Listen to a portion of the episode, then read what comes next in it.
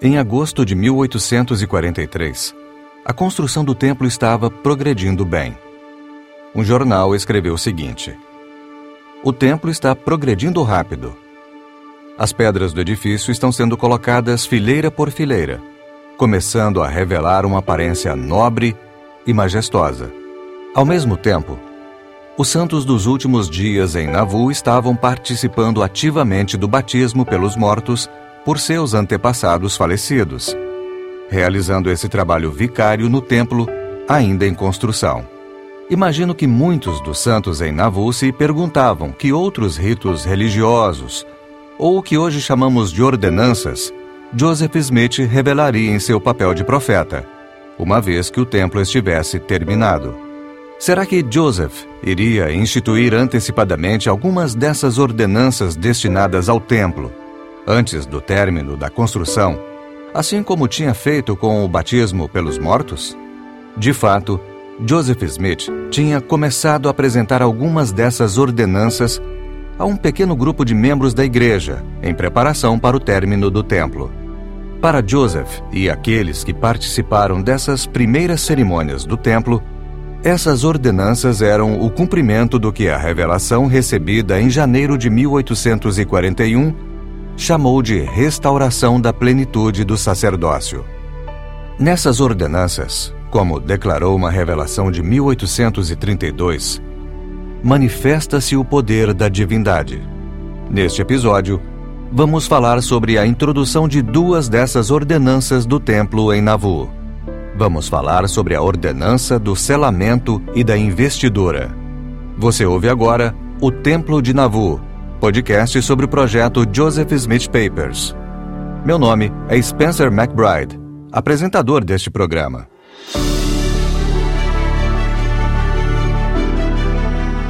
Episódio 5 Com os olhos fitos na eternidade. Para os santos dos últimos dias, as ordenanças do templo são sagradas. Portanto, acho importante observar aqui, no começo deste episódio, que ao falar sobre como Joseph Smith instituiu algumas dessas ordenanças em Nauvoo, vamos tomar muito cuidado para tratar essas coisas com respeito devido à sua natureza sagrada. E também porque este podcast tem como foco a história do Templo de Nauvoo e como os membros da igreja entendiam o templo e o que pensavam sobre ele na década de 1840. Nossa conversa sobre as ordenanças do templo não será um exame abrangente da teologia associada a cada ordenança. Em vez disso, estamos mais concentrados em como surgiram as ordenanças e como os membros da igreja começaram a participar delas. Então, vamos começar pela ordenança de selamento. O que eu quero dizer com selamento? Joseph Smith ensinou que as chaves do sacerdócio tinham poder para selar algo na terra e no céu. Na Bíblia, temos o relato de que Jesus concedeu esse poder ao apóstolo Pedro, em Mateus, capítulo 16, versículo 19. E eu te darei as chaves do reino dos céus, e tudo que ligares na terra será ligado nos céus, e tudo que desligares na terra será desligado nos céus. Como Joseph Smith ensinou, esse poder selador foi restaurado à terra e podia ser usado para selar um casamento entre um homem e uma mulher, fazendo assim com que seu relacionamento conjugal perdurasse pela eternidade. Os santos daquela época muitas vezes se referiam a essa doutrina como casamento celestial e logo entenderam que essa doutrina significava não somente o selamento entre um homem e uma mulher para a eternidade, mas também o selamento de sua posteridade. Para entender mais plenamente a história da ordenança do selamento no ministério de Joseph Smith como profeta, precisamos falar um pouco sobre casamento plural. Parece que, em parte, como resultado das tentativas de Joseph Smith de entender como Deus permitiu que vários profetas bíblicos, como Moisés e Abraão, tivessem mais de uma esposa, Joseph disse a alguns amigos de confiança que havia recebido uma revelação, ordenando que ele praticasse o casamento plural. Por causa disso, Joseph se casou com inúmeras mulheres e apresentou a prática para pessoas mais próximas. Parece que foi um aspecto desafiador da restauração, tanto para Joseph como para outras pessoas, e algo que facilmente causaria controvérsia. Como Joseph e os outros líderes da igreja em Nauvoo não revelaram a prática publicamente, as fontes históricas que temos são limitadas. Mas os documentos que foram preservados, com certeza, esclarecem muito sobre essa prática, as dificuldades associadas à sua implementação e seu lugar no entendimento progressivo dos membros da Igreja sobre o papel da família na vida após a morte. Com isso, quero dizer que temos uma boa quantidade de informações sobre o casamento plural em Nauvoo, mas nem de longe tanto como gostaríamos de ter.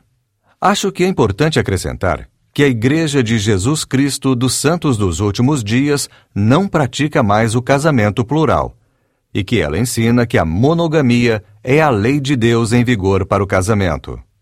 Aqueles que quiserem saber mais sobre o casamento plural em Nauvoo podem consultar os textos sobre os tópicos do Evangelho, que estão disponíveis no site da Igreja ou no aplicativo Biblioteca do Evangelho. Quero levantar o assunto aqui porque a história da ordenança do selamento está intimamente relacionada ao desenvolvimento do casamento plural. O selamento é algo maior que o casamento plural, claro, mas, para entender como Joseph recebeu e explicou as revelações sobre o selamento e como ele instituiu a prática entre os membros da Igreja, precisamos entender essa conexão histórica e, às vezes, complexa entre a ordenança e o casamento plural. Sharon Hallcroft, arquivista do projeto Joseph Smith Papers, vai explicar essa conexão. A maioria dos primeiros selamentos foram, de fato, casamentos plurais. Então, quando falamos sobre selamento, não podemos separar isso do casamento plural. Os dois fazem parte do mesmo assunto. Mas esses selamentos ocorreram de várias maneiras. Havia selamentos só para esta vida, selamentos só para a eternidade, ou para o tempo e toda a eternidade. O problema que enfrentamos até poder explicar os selamentos e, consequentemente, o casamento plural durante esse período é que temos poucas fontes sobre o casamento plural naquela época. Isso torna extremamente problemático identificar o tipo de selamento que ocorria em cada circunstância. O que sabemos com certeza é que Joseph Smith ensinou em privado os princípios do casamento celestial e do selamento a algumas pessoas. Antes de falar com uma mulher sobre ela ser selada a ele, Joseph primeiro falava com um membro da família dela. Os selamentos eram realizados pelo próprio Joseph Smith ou com a permissão dele. Houve uma ocasião em que Hiram Smith acabou selando um casal e Joseph nem ficou sabendo. Então ele repreendeu o irmão porque não foi informado do selamento e porque não tinha dado permissão para que a ordenança fosse feita. Isso era um componente muito importante do selamento. Tinha que ser sancionado pelo próprio Joseph Smith. Esse selamento podia ser estendido a outras pessoas pelos portadores do sacerdócio que tivessem sido designados por Joseph Smith, mas os selamentos geralmente eram feitos em segredo. A maioria dos membros da igreja nem sabia desses selamentos. Então, quando ocorreu o primeiro selamento sob a direção de Joseph Smith? Não sabemos direito. Alguns estudiosos argumentam que os selamentos começaram já em 1830. Sabemos que Joseph estava ensinando sobre a continuidade do casamento depois da morte para alguns membros da igreja mas a verdadeira prática dos selamentos naquela época não foi documentada. No entanto, temos registros de selamentos feitos em Nauvoo em 1841. O contexto mais amplo que temos desses selamentos que ocorreram em 1841 foi o selamento de Joseph Smith a três mulheres: Louisa Beeman, Zina Huntington Jacobs e Presendia Huntington Bill. Joseph Bates Noble selou Louisa Beeman a Joseph Smith. Sobre esse evento, Noble contou que Joseph ensinou a ele os princípios do casamento celestial e que Joseph Smith tinha recebido uma revelação de Deus sobre isso. Joseph também ensinou Nancy Marinda Hyde sobre o casamento celestial em 1841. Ele não foi selado a ela naquela época, mas eles acabaram sendo selados em 1843. Em suma, antes da morte de Joseph Smith, somente cerca de 100 homens e mulheres tinham sido selados, sem contar Joseph e as mulheres que foram seladas a ele. Veja bem, foi um número bem pequeno de pessoas que foram seladas. Mas todos os selamentos em Nauvoo foram casamentos plurais? Não, não foram. Alguns foram casamentos para esta vida, de casais que já tinham sido casados no civil e acabaram sendo selados, e Joseph apenas estendeu as bênçãos do selamento a eles. Houve outros casos, por exemplo, de uma mulher que era membro da igreja e estava casada no civil com um não membro. Por intermédio dela, as bênçãos do selamento foram estendidas a um homem que era membro. Parte do bom senso disso é que o selamento concedia a essas mulheres a oportunidade da exaltação que simplesmente elas não poderiam ter com o marido com quem estavam casadas no civil. E parece que isso foi a força propulsora por trás da introdução da ordenança do selamento. Esse desejo de unir a família humana a fim de garantir que o maior número possível de pessoas tivesse a oportunidade de receber as ordenanças que os santos dos últimos dias acreditavam ser essencial para a vida eterna. Mas, muitas vezes, isso era meio complicado. Esse desejo de unir a família humana por um propósito mais abrangente e espiritual nem sempre era simples de se colocar em prática. Isso explica bastante sobre o padrão que se repetiu várias vezes na vida de Joseph Smith, não só com respeito ao selamento, mas inúmeras vezes com relação a outras doutrinas ou princípios que foram revelados a ele. Ou seja, Joseph Smith recebia uma revelação e tinha que lidar com a logística complicada em como implementá-la. Vemos que isso aconteceu repetidas vezes na vida de Joseph Smith.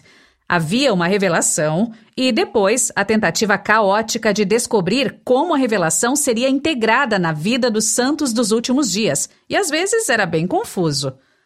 Muito, muito complicado.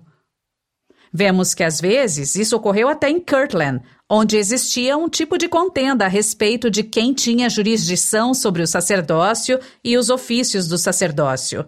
Havia uma certa discussão, um certo desentendimento como vamos colocar isso em prática? Qual é a hierarquia na administração do sacerdócio, nos conselhos e coisas semelhantes? Vemos que coisas assim aconteceram muito em relação aos selamentos. Como fazemos isso? Como isso funciona no dia a dia? Também houve muitos casamentos monogâmicos que foram selados por meio dessa ordenança.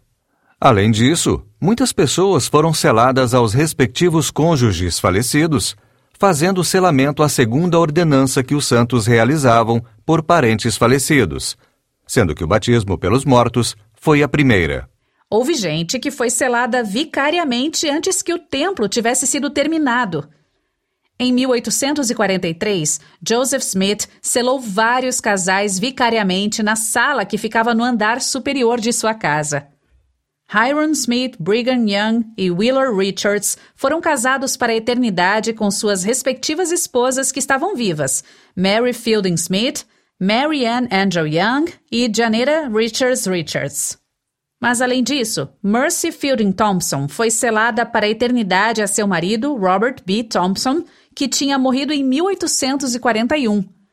Depois, Hiram Smith foi selado para a eternidade a sua primeira esposa, Jerusha Barden Smith, que tinha morrido em 1837, sendo que sua segunda esposa, Mary Fielding Smith, serviu como procuradora.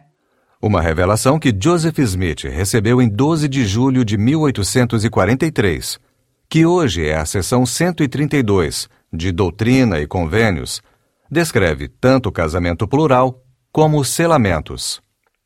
O projeto Joseph Smith Papers publicou uma versão comentada dessa revelação, com uma introdução histórica para aqueles que tiverem interesse em estudar esse assunto com mais detalhes. Mas por ora, quero ressaltar que apenas um pequeno grupo de santos dos últimos dias ficou conhecendo a ordenança do selamento antes do término do templo. Com o passar do tempo, os santos do mundo inteiro iriam aos templos para serem selados e para realizar essa ordenança vicariamente por seus familiares falecidos. Mas em Nauvoo, durante a década de 1840, isso ainda estava muito longe de acontecer. Na década de 1840, a mente deles estava só começando a conceituar a família humana e a eternidade.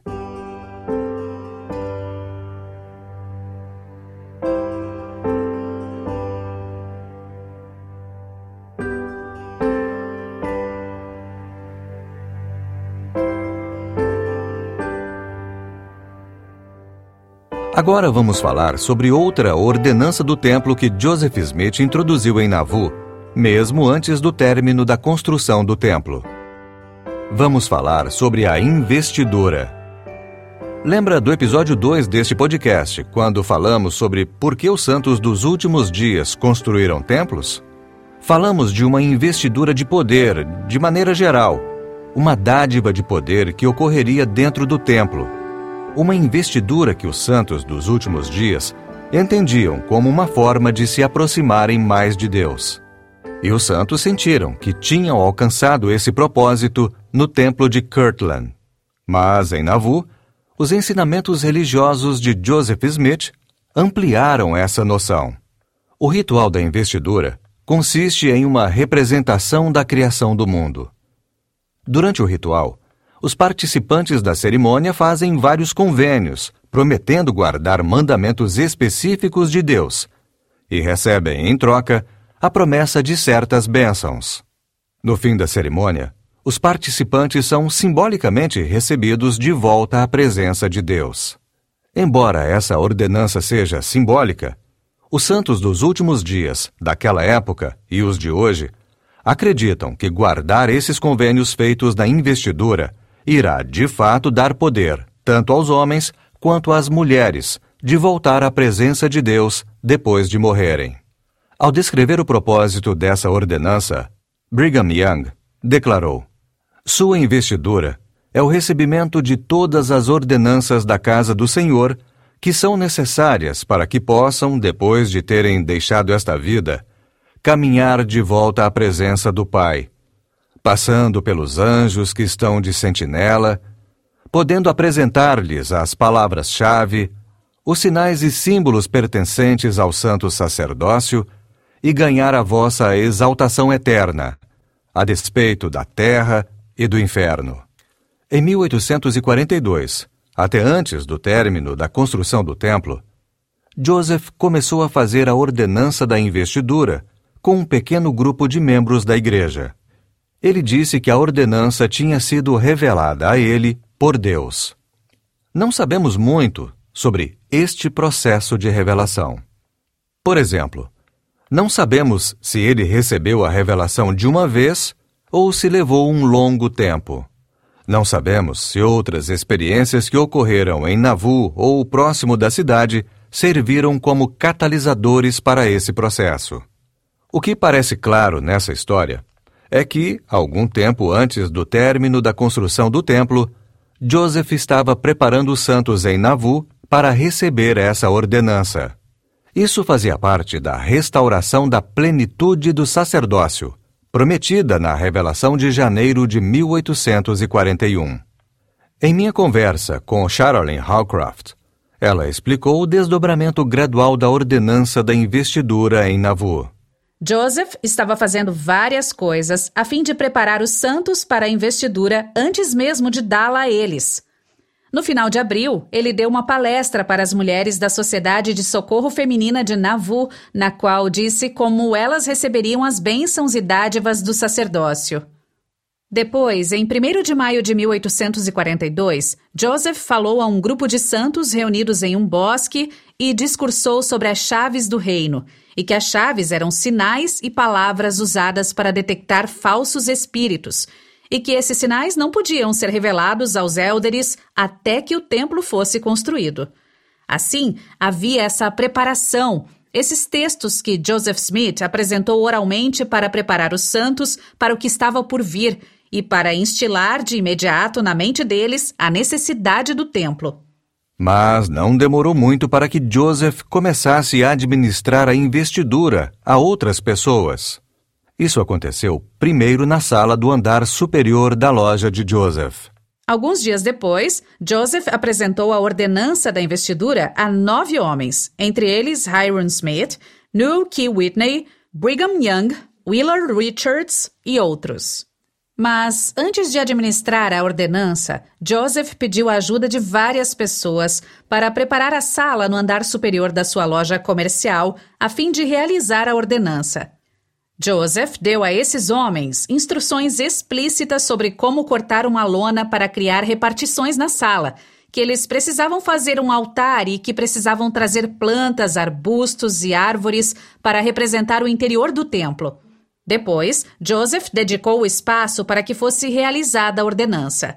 Aqueles que receberam sua investidura naquele dia descreveram depois como foi a experiência. Willard Richards disse que Joseph deu instruções sobre os princípios e a ordem do sacerdócio e revelou as chaves do sacerdócio. Os participantes receberam também a sua ablução, unção e investidura. Willard Richards, que também recebeu sua investidura nessa ocasião, disse que Joseph declarou que todas as coisas que foram reveladas a esses homens seriam reveladas ao mais fraco dos santos nos últimos dias, tão logo eles estivessem preparados para recebê-las. Brigham Young notou como o espaço era restrito ele contou em detalhes como foi lavado e ungido naquele minúsculo local. Depois foi para a sala maior, que estava dividida pela lona, e assim, de compartimento em compartimento, foi recebendo as palavras-chave, os símbolos e sinais de Joseph Smith. Como foi que Joseph decidiu quem receberia a ordenança primeiro, antes mesmo que o templo estivesse terminado? As primeiras pessoas a receberem a investidura em maio de 1842 foram alguns dos líderes da igreja mais dignos de confiança. Eles estavam entre os amigos e confidentes de Joseph. Tome como exemplo Hiram Smith, irmão de Joseph. Ele era também o presidente assistente da igreja. Newell K. Whitney era um bispo da igreja. William Law era membro da primeira presidência e três pessoas que participaram desse dia eram membros do Quórum dos Doze. Portanto, esse era o círculo mais íntimo de pessoas que conheciam Joseph Smith. Na vida de Joseph Smith, esses homens eram muito respeitados e dignos de confiança. As respectivas esposas desses líderes receberam a investidura algum tempo depois, mas com relação às pessoas que receberam essa ordenança primeiro, ou que receberam essa investidura antes da dedicação do templo foram cerca de 70 homens e mulheres. Compare isso com o número de pessoas que receberam sua investidura dentro do templo. Foram aproximadamente 5.500 pessoas que receberam essa ordenança antes do êxodo para o oeste. Portanto, a margem de pessoas que receberam a investidura antes de o templo ser construído foi bem pequena, de maneira semelhante aos batismos pelos mortos e outras ordenanças que Joseph Smith introduziu a partir de uma revelação, a cerimônia da investidura evoluiu com o tempo. As características principais e os convênios mais importantes parecem ter sido mantidos. Mas Joseph, junto com o apóstolo Brigham Young, fez ajustes conforme necessário em 1842 e 1843. Inicialmente, Joseph Smith administrava sozinho a ordenança, mas Brigham Young lembra que, depois de ele ter recebido a investidura de Joseph, foi pedido que ele sistematizasse a cerimônia. Brigham Young disse que testemunhou a cerimônia repetidas vezes e, cada vez que ele assistia a uma investidura, ele ia coletando mais informações aos poucos. Então, começou a organizá-la, até que, quando o templo foi terminado, a investidura estava bastante correta. Assim que os santos dos últimos dias começaram a receber sua investidura, Joseph supervisionou a ordenança inúmeras vezes enquanto ela era realizada, dando instruções e fazendo correções conforme necessário. Como eu disse, Brigham Young fez parte dessa experiência em que ele foi supervisionado e corrigido por Joseph Smith quando isso ocorresse. Mas com certeza a investidura passou por um processo de evolução. Em setembro de 1843, Emma Smith se tornou a primeira mulher a receber sua investidura do templo. Outras mulheres receberam suas respectivas investiduras pouco tempo depois. Quando o templo foi finalmente terminado, em 1846, esse grupo de homens e mulheres que já tinham recebido suas investiduras, esse quórum dos ungidos, como eram chamados, estavam prontos para oficiar no templo e administrar as ordenanças para seus irmãos da igreja.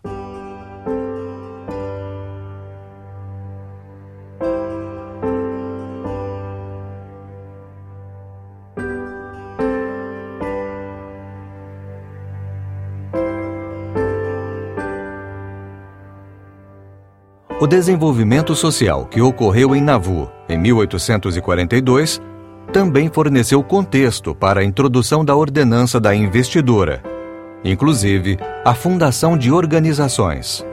Uma delas foi a maçonaria, uma organização fraternal da qual faziam parte vários membros homens da igreja. Alex Smith, um dos historiadores no projeto Joseph Smith Papers, vai explicar. Quando vemos o desenvolvimento da igreja nos primeiros meses de 1842, acho que temos que comparar três organizações. Uma é a criação de uma loja maçônica em Nauvoo. A segunda é a criação da Sociedade de Socorro Feminina de Nauvoo. E a terceira é a introdução do que consideramos a cerimônia da investidura do templo para pequenos grupos de pessoas. Acho que temos que olhar para todas as três em conjunto a fim de realmente entendermos o que estava acontecendo com essas ordenanças do templo. A maçonaria em Nauvoo, começando por essa, porque era a mais antiga cronologicamente, é realmente a primeira a ser considerada em dezembro de 1841. Alguns membros da igreja, Hiram Smith e outros que tinham sido e eram maçons, viram que uma loja tinha sido inaugurada em Nauvoo da qual poderiam fazer parte. Então, uma loja temporária foi criada em dezembro de 1841, mas em março de 1843 foram feitas tentativas de estabelecer formalmente uma loja e isso aconteceu em 15 de março. Vou ser bem específico a respeito dessas datas porque elas são importantes. Muitas vezes ficamos atolados em datas, mas quando o assunto é sociedade de socorro, maçonaria e investidura no templo em Nauvoo, essas datas fazem toda a diferença. Então, tenham um pouco de paciência comigo aqui. Em 15 de março, a loja maçônica foi inaugurada em Nauvoo com permissão especial. Joseph Smith e Sidney Rigdon se tornaram membros da maçonaria nesse dia. No dia seguinte, 16 de março, atingiram o grau de mestre da maçonaria, incrivelmente rápido, quase ninguém tinha ouvido falar nisso. No outro dia, 17 de março, o que aconteceu? A Sociedade de Socorro Feminina de Nauvoo foi organizada. Seis semanas depois, Joseph revela a investidura para o primeiro grupo de pessoas que a recebeu em Nauvoo. Muita gente chegou a várias conclusões diferentes sobre a relação entre a maçonaria, a Sociedade de Socorro e a investidura. Algumas conclusões são prováveis, outras, nem tanto. Muitas não passam de especulação. Mas, como historiadores, nós nos concentramos em documentos. Focamos no que os documentos que foram preservados nos dizem sobre essa relação, se é que existe alguma, e como ela era vista pelas pessoas que viveram em Nauvoo naquela época. De tempos em tempos, encontramos evidências de que elas viam essa relação. Por isso, quando olhamos primeiro para a maçonaria e a sociedade de socorro, acho que vemos paralelos bem próximos. Primeiro de tudo, não apenas cronologicamente, a loja foi criada num dia e a Sociedade de Socorro dois dias depois. E Joseph, na verdade, referiu-se aos membros da Sociedade de Socorro como maçons. Em uma carta escrita às irmãs duas semanas depois, em 31 de março, ele disse: Existem irmãs entre vocês que ainda não estão suficientemente treinadas na maçonaria. Joseph fez uma comparação direta. O que ele quis dizer com isso? Por que ele estava se referindo às irmãs como maçons dessa maneira? Bem, ambas as organizações pareciam ter o mesmo propósito no começo e eram bem semelhantes. Nós consideramos a Sociedade de Socorro hoje como uma organização aberta, que toda mulher adulta que seja membro da igreja pode participar, mas não foi assim no início. Antes, ela era uma sociedade fechada, mas não digo isso no sentido negativo. Quero dizer que só as pessoas que realmente tinham sido convidadas e entrevistadas poderiam fazer parte daquela sociedade. Compare isso com a maçonaria. Eles entram para a organização com base no bom caráter, na disposição que tem de ajudar a melhorar a comunidade. Acho que é importante reconhecer que ambas as organizações, desde o início, estavam interessadas em salvaguardar os valores morais da comunidade. De certa forma, tanto a maçonaria como a Sociedade de Socorro ajudaram a preparar os homens e as mulheres para o que estava reservado para eles no templo. Os documentos históricos mostram que aqueles que receberam a investidura de Joseph Smith viam uma clara correspondência entre as cerimônias da maçonaria e a investidura. Por exemplo, Joseph Fielding escreveu em seu diário que ele entendia a maçonaria como um degrau ou preparação para a investidura. O apóstolo Heber C. Kimball acreditava que os ritos da maçonaria derivavam de cerimônias antigas e que a investidura tinha restaurado essas cerimônias da maneira correta. As semelhanças entre os ritos da maçonaria e a investidura estavam mais no modo da apresentação, nos mecanismos, do que na substância. O conteúdo da investidura estava enraizado nas revelações de Joseph Smith e em traduções inspiradas. Mas o estilo das apresentações das cerimônias maçônicas era um exemplo de uma das formas de transmitir importantes ensinamentos e convênios. No final das contas, as fontes de informação que restaram sobre este assunto são limitadas. Mas Alex Smith sugeriu uma possível maneira de pensar sobre a relação entre a maçonaria e o templo. A maçonaria não é uma religião, mas Joseph usou a maçonaria como um formato, como um veículo com que os membros da igreja já estariam familiarizados, como forma de introduzir e ensinar doutrinas e ensinamentos, embora não fosse uma organização religiosa em si. Assim, quando vemos a relação entre as cerimônias do templo, os rituais das ordenanças e os ritos maçônicos, acho que temos que reconhecer que, embora haja paralelos, isso ocorre porque Joseph usou algo com o qual ele sabia que as pessoas estavam familiarizadas. O que quero dizer é que Cristo fez a mesma coisa com as parábolas. Ele usou uma estrutura e formato com os quais as pessoas estavam familiarizadas como meio de introduzir doutrinas novas e uma forma de revelá-las.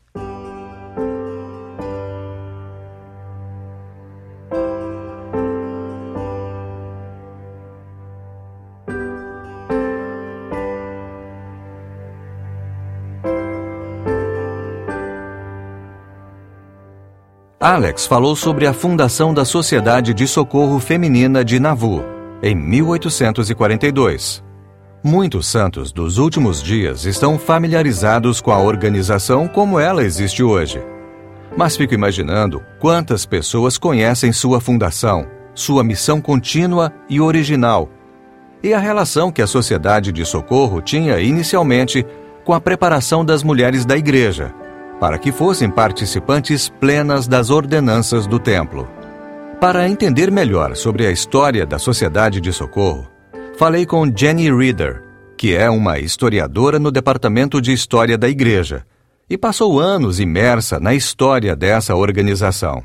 Eu adoro o fato de que a fundação da Sociedade de Socorro em Nauvoo estava centrada no templo.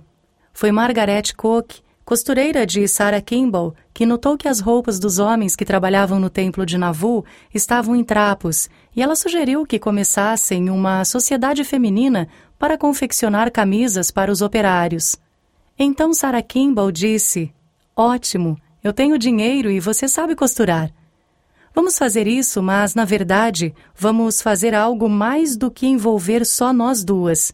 Vamos formar um grupo de mulheres e criar uma sociedade de mulheres costureiras. Este fato é interessante porque muitas mulheres daquela época nos Estados Unidos estavam criando organizações femininas, sociedades de mulheres, seja para costurar ou para reformar valores morais. Essa tendência começou, na verdade, na década de 1790 na costa leste, em cidades grandes como Nova York e Boston. Elas queriam fazer o mesmo. Então reuniram algumas mulheres da vizinhança numa quinta-feira, em março, na casa de Sarah Kimball, e decidiram que uma das maneiras adequadas de começar uma sociedade seria escrevendo uma constituição, que era algo que todos faziam e um estatuto. Então decidiram convidar Elisa R. Snow para escrever essa Constituição.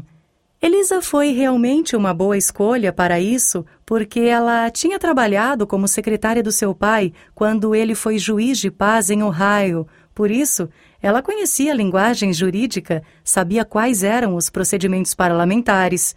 Então, escreveu a Constituição e o Estatuto e decidiu que queria ter a aprovação de Joseph Smith. Então, ela mostrou a Joseph Smith a constituição que tinha escrito para essa sociedade de costureiras. E Joseph disse: Sabe de uma coisa? Esta é a melhor constituição que eu já vi, mas eu tenho algo ainda melhor para vocês. Então ele convidou as mulheres para irem ao segundo andar da loja de tijolos vermelhos na quinta-feira da semana seguinte, 17 de março de 1842. A primeira reunião foi pequena, mas as consequências daquela reunião foram monumentais. Compareceram 20 mulheres. Sua esposa, Emma, foi uma delas.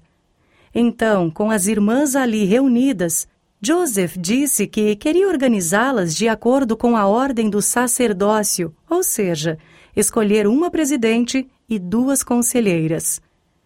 Sarah Kimball comentou depois que Joseph disse que a igreja jamais estaria plenamente organizada sem a organização das mulheres e a sociedade de socorro. Houve um momento particularmente intrigante e revelador nessa primeira reunião da Sociedade de Socorro de Nauvoo. Foi quando as mulheres debateram sobre como a organização deveria se chamar e o significado do nome para sua missão. A primeira conselheira, Sarah Cleveland, e depois a segunda conselheira, Elizabeth Ann Whitney, abriram o debate propondo que o nome da organização deveria ser Sociedade de Socorro Feminina de Nauvoo. Essa foi realmente a primeira sugestão, mas depois John Taylor, que estava lá e que era um dos apóstolos, sugeriu o nome Sociedade Benevolente Feminina de Nauvoo, dando uma ideia mais definida do propósito. Então, Sarah Cleveland, a primeira conselheira, aprovou a proposta, mas aí Emma Smith, que era de fato a presidente, que tinha sido eleita por voto ou escolhida como presidente, disse: Um momento. Gostaria de discutir esse assunto com você, John Taylor, essa ideia de alívio e benevolência. Joseph Smith, então, entrou na conversa e disse que benevolência era um tema popular e que socorro não era tão comum entre as sociedades. Joseph disse que socorro era um termo mais amplo e podia significar a libertação aos ofensores e aos inimigos. Benevolência parecia se limitar apenas a cuidar dos pobres. Bom, Emma era uma mulher bastante informada sobre o que andava acontecendo no país e estava preocupada com a popularidade da palavra benevolência. Emma mencionou que a Sociedade Benevolente Washingtoniana, uma sociedade muito conhecida que começou com Martha Washington, estava infiltrada de corrupção. Ela disse também: Nós não somos como as outras sociedades deste mundo. Isso me lembra um pouco o que Joseph disse a Elisa: Tenho algo melhor para vocês. E Joseph Smith disse: Bem, não tenho nenhuma objeção com a palavra socorro, mas vamos debater o assunto. Sarah Cleveland disse: Planejamos agir em nome do Senhor para aliviar as necessidades e aflições das pessoas, fazendo tudo de bom que estiver ao nosso alcance.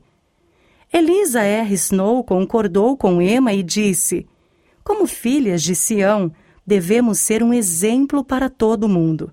Mas ela mencionou uma objeção quanto à palavra socorro, dizendo que o termo estava associado a alguma grande calamidade e a ocasiões extraordinárias, muito mais do que as ocorrências comuns que teriam em Navu. E é aí que Emma diz aquela famosa frase. E eu adoro essa frase. Ela disse: Vamos fazer algo extraordinário. Quando um barco estiver preso nas corredeiras, com uma multidão de membros a bordo, devemos considerar isso um grito de socorro. Esperamos ocasiões extraordinárias e chamados urgentes. John Taylor então admitiu que tinha sido persuadido pelos argumentos delas. Eu adoro isso. Acho incrível que Emma tenha tomado as rédeas desde o início com o nome da sociedade.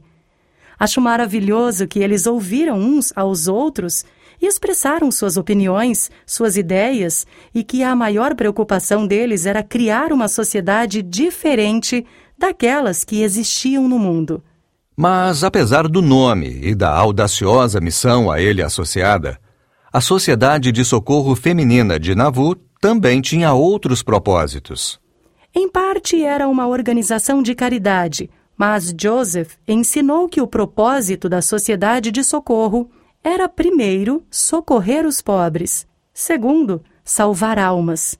E havia essa percepção de santidade ou de salvação ligada à Sociedade de Socorro. Jenny me contou que as atas da Sociedade de Socorro de Nauvoo são um tesouro por várias razões, entre elas, o fato de que elas contêm os únicos relatos das palavras que Joseph Smith disse diretamente às mulheres da igreja. Joseph foi à Sociedade de Socorro nove vezes e falou em seis dessas reuniões. Em pelo menos uma dessas oportunidades, seus comentários foram mais direcionados a preparar as mulheres da Sociedade de Socorro para receberem as ordenanças do templo. Em 28 de abril de 1842, quando Joseph falou às mulheres sobre dons espirituais, ele também falou sobre a participação tanto de homens como de mulheres na liturgia do templo para receberem as chaves do reino. Fez também observações com respeito ao sacerdócio e deu instruções para o benefício da sociedade, que foi o que o seu secretário escreveu em seu diário naquele dia.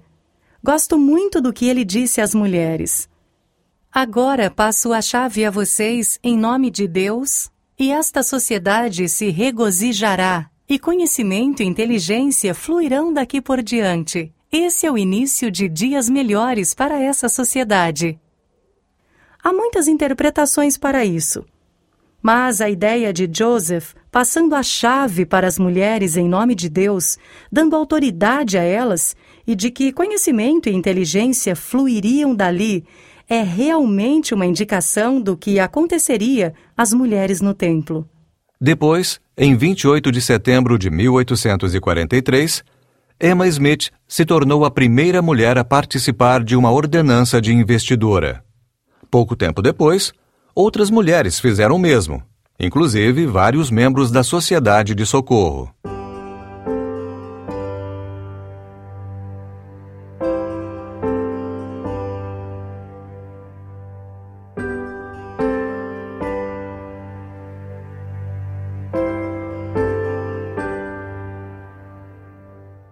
Quanto mais eu conheço sobre a história da Sociedade de Socorro, mais impressionado eu fico com o fato de que ela desempenhou um papel essencial em Nauvoo e que continua a ter um papel fundamental em a Igreja de Jesus Cristo dos Santos dos Últimos Dias.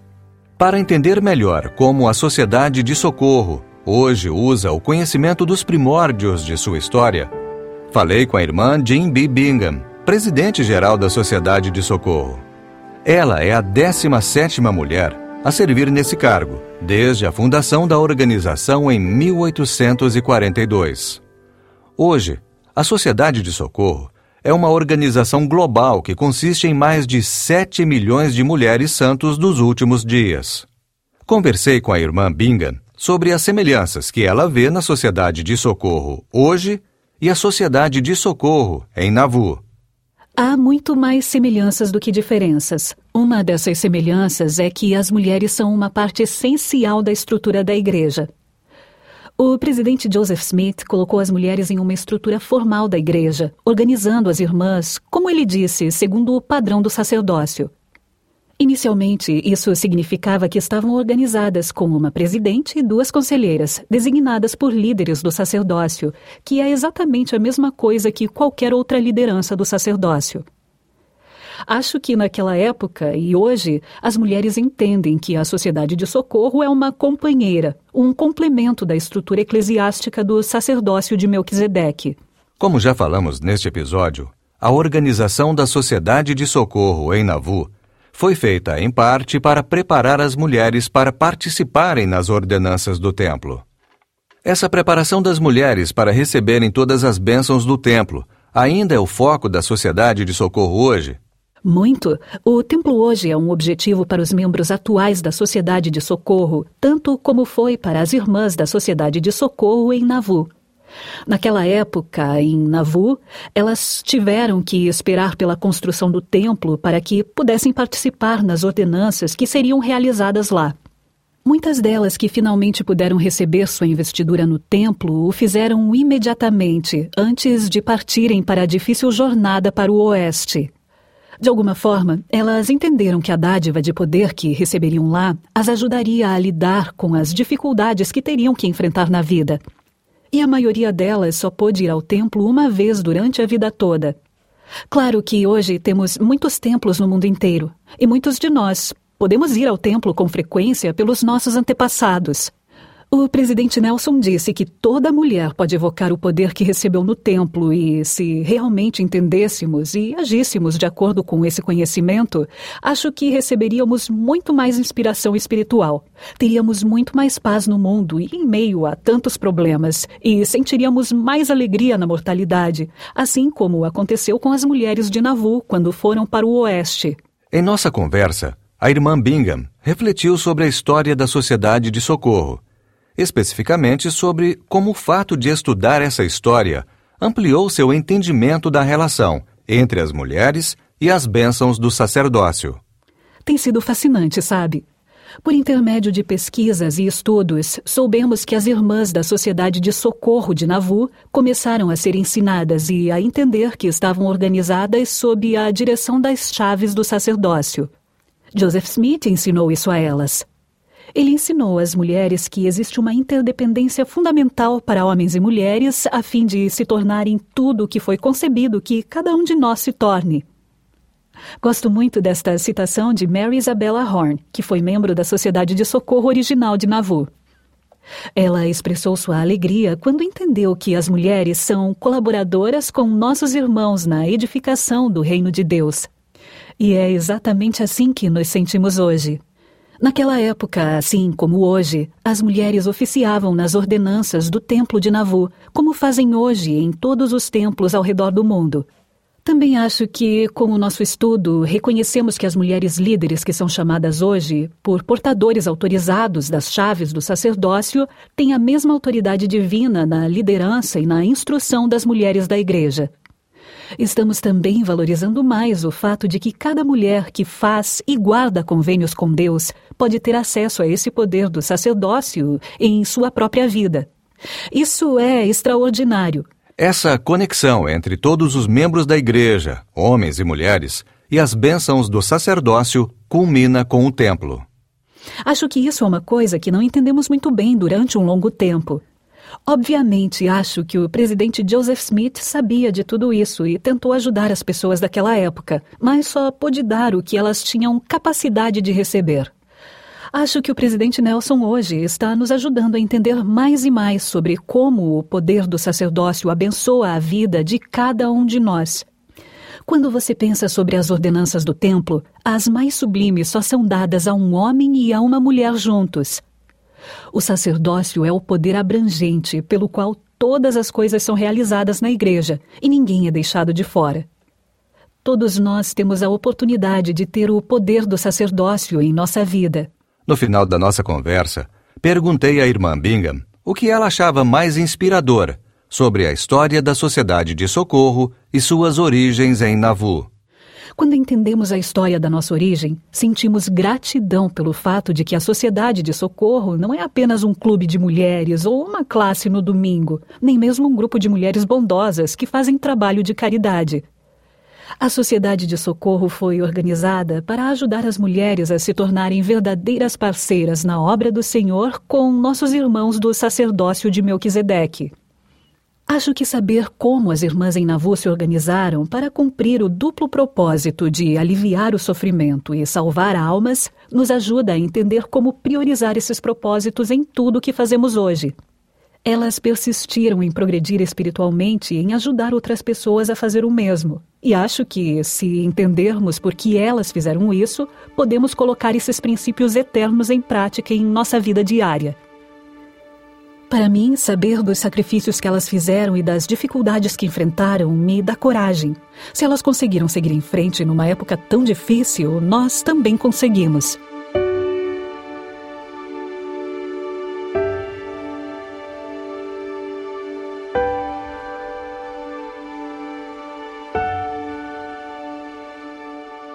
As ordenanças que Joseph Smith introduziu em Nauvoo particularmente o batismo pelos mortos, a investidura e o selamento, tiveram todas o efeito de voltar a atenção dos santos dos últimos dias para a eternidade.